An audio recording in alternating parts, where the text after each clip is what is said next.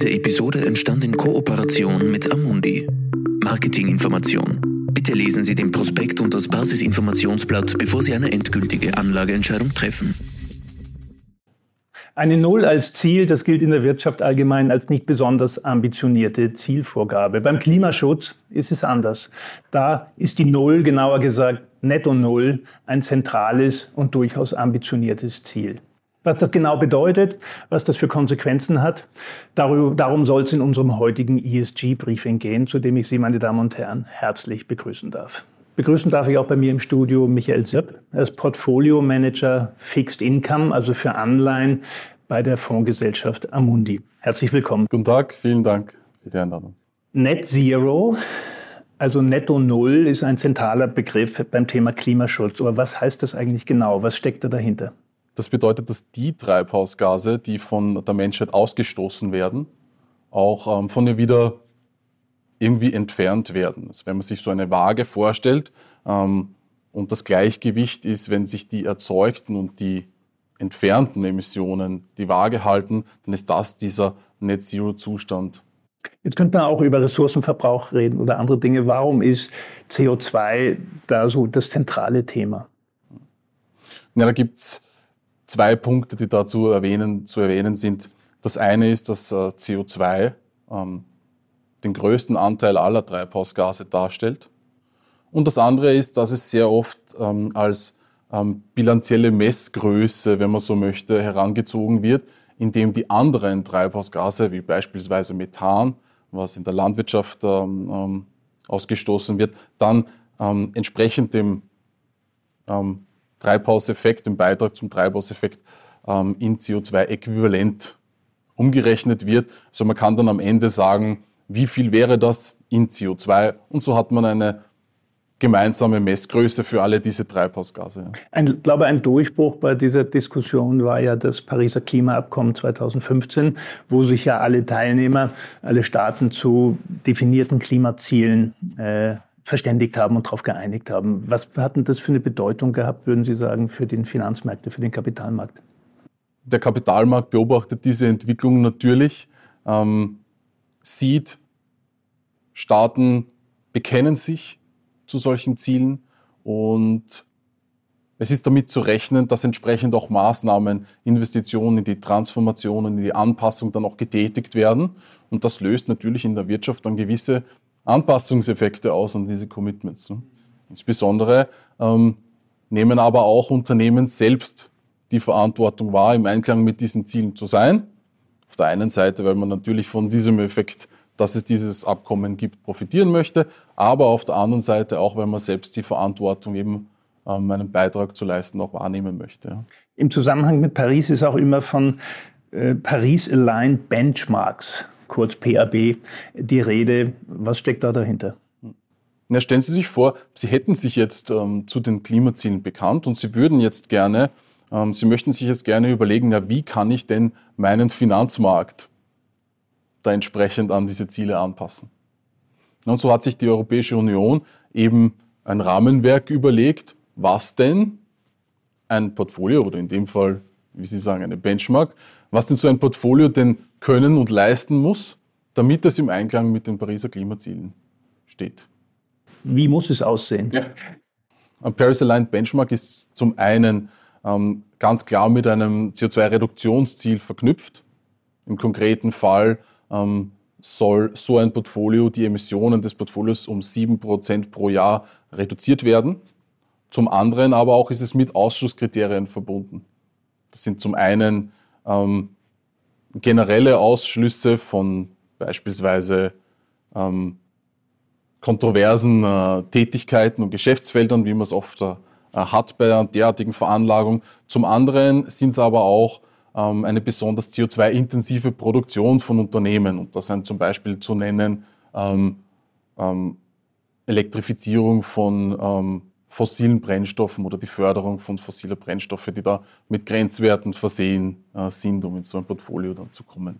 Mal aus Sicht der Unternehmen gefragt, wenn ich sage, okay, es gibt diesen einen Aspekt einer gewissen ethischen Verantwortung für das die Erde insgesamt für die nächste Generation. Aber mal abgesehen von diesem äh, Aspekt, Was habe ich als Unternehmen eigentlich für eine Motivation zu sagen, okay, ich formuliere für mich Klimaziele, Klammer auf, mit der Gefahr, dass ich sie nicht erreiche, Klammer zu. Die Wissenschaft ist sich einig, je länger man zuwartet, desto teurer wird es für uns ähm, gegen den Klimawandel oder gegen die Klimakrise eben anzukämpfen. Das bedeutet aber auch im Umkehrschluss, ein Unternehmen, das früher Anpassungen vornimmt, kann sich auch einiges ersparen. Also es gibt einen äh, Bonus für, für äh, die Frühstarter sozusagen oder die rechtzeitigen Starter. So könnte man es argumentieren. Gleichzeitig ähm, ist es auch ähm, von der Wahrnehmung am Finanzmarkt ein Unternehmen, was das zukunftsorientiert wird, einen strategischen Fokus auf die Themen, die die ganze Menschheit in Wahrheit äh, betrifft, legt. Das ist, da kann man natürlich auch ähm, davon ausgehen, das wird auch in Zukunft wertig sein. Natürlich gibt es auch einen gewissen kompetitiven Vorteil. Das ist auch das, was man so gerne eigentlich irgendwie erreichen möchte, dass sich die Unternehmen gegenseitig mit ihren Commitments überbieten möchten, um besonders gut dazustehen. Und das sieht man eigentlich in den letzten Jahren schon sehr stark, dass sich immer mehr Unternehmen derartige Ziele setzen. Und das ist eine sehr erfreuliche Entwicklung meiner Meinung nach. Die viel drängendere Frage wird dann auch sein, ob sie dann noch liefern. Ja. Das ist die Überleitung zu meiner nächsten Frage. Es gibt ja sehr viele oder fast alle Unternehmen kommunizieren ja Net Zero Ziele mit Jahreszahlen. Woher weiß ich eigentlich jetzt als privater Anleger, ist das seriös, ist das plausibel, werden die das erreichen? Ein sehr schwieriges Thema, denn ich könnte Ihnen jetzt ein paar Reduktionsziele sagen, die in sich völlig schlüssig sind. Aber die Frage stellt sich schon, ist das im Einklang mit einem Szenario, das auf 1,5 Grad Erdbeerwärmung beschränkt ist? Oder was bedeutet, bedeuten diese Ziele, die ich formuliert habe eigentlich? Und da gibt es die sogenannte Science-Based Targets Initiative, die ähm, in den letzten Jahren immer mehr an Bedeutung gewonnen hat, nichts anderes macht, als ähm, Unternehmen bei dieser Zielsetzung begleitet und ihnen dann aber auch sagt, die Ziele, die du gesetzt hast als Unternehmen, die sind im Einklang mit einem 1,5 Grad beispielsweise als Szenario. Und umgekehrt als Investor oder als Privater kann ich mir dann auch irgendwie sicher sein, dass die Ziele, die sich das Unternehmen gesetzt haben, im Einklang mit der Wissenschaft steht. Denn die Komplexität ist hoch. Nicht alle Unternehmen und alle Sektoren müssen Gleiches leisten und nicht zur gleichen Zeit. Und um das alles irgendwie im Auge zu behalten, ist es gut, dass man da einen zentralen Ansprechpartner hat. Man kann einfach auf die Webpage gehen und sieht die Commitments der Unternehmen ganz transparent und offen. Das ist eine gute Sache, die sich erst in den letzten paar Jahren so richtig herauskristallisiert hat. Und auch das ein positiver Trend. Ja. Und ist ein guter Orientierungspunkt für mich als, als Investor. Ja, und auch für uns als Investoren natürlich. Ja. Amundi bekennt sich ja schon seit vielen Jahren zu den ESG-Zielen und ist auch Mitglied dieser Net Zero Asset Manager Initiative. Was bedeutet das jetzt konkret für Sie als Fondsmanager Anleihen? Die Net Zero Asset Manager äh, Initiative ist eine Initiative, wo, ähm, wo sich Asset Manager zusammengeschlossen haben, die diese Herausforderung der Klimaziele anerkennen und annehmen und die gerne ähm, einen Teil, eine Rolle bei dieser Transformation äh, spielen möchten. Wie sieht das konkret aus? Wie, was hat das für mich eine Auswirkung als Fondsmanager?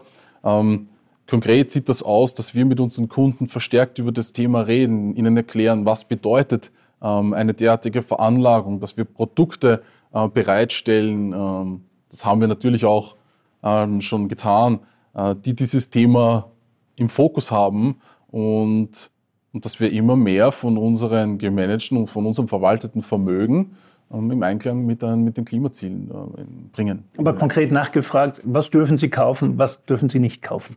Oder was wollen Sie kaufen an Anleihen und was wollen Sie nicht kaufen? Ja, für uns heißt das konkret, in unseren Publikumsfonds beispielsweise, die sich diesem Thema widmen, ähm, geht es darum, dass zuerst das Portfolio ein Net-Zero-Szenario hat, das heißt entsprechend den Fußabdruck reduziert. Und in unserem österreichischen Publikumsfonds, der hat auch das österreichische Umweltzeichen, ähm, da gehen damit auch ähm, Ausschlüsse einher, die sich zum Beispiel bei dem Thema weitestgehend mit fossilen Brennstoffen und auch der Verstromung von fossilen Brennstoffen befassen. Also solche Unternehmen sind dann nicht drinnen. Jetzt ist ja immer die Frage, wie erreiche ich das Ziel? Und das ist ja auch eine Diskussion äh, äh, bei, bei der Geldanlage. dass ich sage, es gibt die Strategie zu sagen, okay, ich schließe Unternehmen, die einen hohen CO2-Fußabdruck haben, kategorisch aus. Und andere sagen, ja, das ist eigentlich der falsche Weg. Äh, ich kann ja auch die Transformation unterstützen. Nur weil, nur weil ich die Stahl- und Zementindustrie aus meinem Portfolio werfe, sinken ja nicht weltweit die CO2-Emissionen. Welche Strategie verfolgen Sie da? Ähm, die Strategie bei uns ähm, ist, hat eigentlich, besteht eigentlich aus drei Teilen. Ähm, das eine ist, wie schon bereits gesagt, die Reduktion ähm, der Emissionen des Portfolios als Ganzes. Also sukzessive werden da immer mehr Unternehmen drinnen sein, die einen geringen Fußabdruck aufweisen. Und bei denen, die einen höheren haben, dann gibt es wieder zwei Fälle. Also entweder, wie im Beispiel vom österreichischen Umweltzeichen, sie werden kategorisch ausgeschlossen oder man tritt mit den Unternehmen in Kontakt und spricht ganz konkret mit ihnen über verschiedene Themen. Ja. Beispiele für, für solche Themen ist ähm, die, ähm, die Kompensation äh, von dem Top-Level soll an diese Klimaziele beispielsweise gekoppelt sein. Das ist ein klassisches Engagement-Thema. Aber natürlich für uns in der Selektion der Titel ist es auch sehr interessant, welche ambitionierten Ziele hat dieses Unternehmen schon äh, formuliert. Und dann ob sie es natürlich einhalten, ist dann der nächste Punkt. Ja. Das schauen wir uns natürlich auch an. Herr Sipp, wie wird sich das Thema äh, Net Zero, Netto Null, äh, wie wird sich das weiterentwickeln? Wird das an Bedeutung gewinnen? Ähm, erstaunlicherweise bekomme ich diese Frage recht häufig gestellt. Ähm, je mehr man aber darüber nachdenkt, desto, desto klarer ist, dass das Thema an Bedeutung gewinnen wird. Ähm, mit jedem ähm, IPCC-Bericht ist es klarer, dass die Lage immer dringender wird. Das bedeutet für dieses Thema Net Zero, dass der Bedarf nach solchen Finanzprodukten dringender wird. Und wenn wir jetzt global sprechen, die Zeit läuft uns davon. Ähm, das ist auch kein Thema, was man unter den Tisch kehren kann. Die wissenschaftliche Situation, die Lage ist völlig eindeutig. Das Thema wird bleiben. Und ich muss sagen, leider, denn eigentlich das Optimum wäre, wenn es solche Investmentlösungen mit einem extra Addendum, mit einer extra Bezeichnung gar nicht gäbe, wenn ich sowieso in keine andere Wirtschaft investieren könnte. Ich darf mich bei Ihnen bedanken für das Gespräch hier im Studio. Ich darf mich auch bei Ihnen bedanken, meine Damen und Herren. Ich hoffe, wir konnten Ihnen in den zehn Minuten etwas näher bringen, das Thema Net Zero, was, das, was dahinter steckt, was das bedeutet, auch gerade im Zusammenhang mit Geldveranlagung. Vielen Dank, dass Sie dabei waren. Bis zum nächsten Mal. Dies ist eine Marketingmitteilung. Die Inhalte dieses Audiofiles stellen kein Angebot, keine Empfehlung und keine Aufforderung, in Investmentfonds, Wertpapiere, Indizes oder Märkte zu investieren und keine Finanzanalyse dar. Sie dienen insbesondere nicht dazu, eine individuelle Anlage oder sonstige Beratung zu ersetzen. Jede konkrete Veranlagung sollte erst nach einem Beratungsgespräch erfolgen. Jedes Investment ist mit Risiken verbunden und kann auch den Verlust des gesamten investierten Kapitals zur Folge haben. Erträge werden nicht garantiert. Die Wertentwicklung der Vergangenheit lässt keine verlässlichen Rückschlüsse auf die zukünftige Entwicklung von Investmentfonds, Wertpapieren, Indizes oder Märkten zu. Auch Währungsschwankungen können Investments beeinflussen. Alle Einschätzungen oder Feststellungen stellen den Meinungsstand zu einem bestimmten Zeitpunkt dar und können ohne Verständigung abgeändert werden. Die Informationen, Einschätzungen oder Feststellungen wurden auf Basis von Informationen aus Quellen erstellt oder getroffen, die nach bestem Wissen als verlässlich eingestuft wurden. Falls nicht anders angegeben, ist die Quelle Amundi Austria. Es wird jedoch weder ausdrücklich noch implizit eine Aussage oder Zusicherung über die Richtigkeit oder Vollständigkeit abgegeben. Amundi Austria übernimmt daher keine Haftung für jeglichen Verlust, der direkt oder indirekt aus der Verwertung jeglicher in diesem Video enthaltenen Informationen entsteht. Stand der Informationen April 2023. Die Basisinformationsblätter und die Prospekte bzw. Informationen für Anleger gemäß 21 AIFMG der von Amundi in Österreich öffentlich angebotenen Investmentfonds stehen den Interessenten in deutscher bzw. englischer Sprache in ihrer jeweils aktuellen Fassung unter Amundi.at kostenlos zur Verfügung.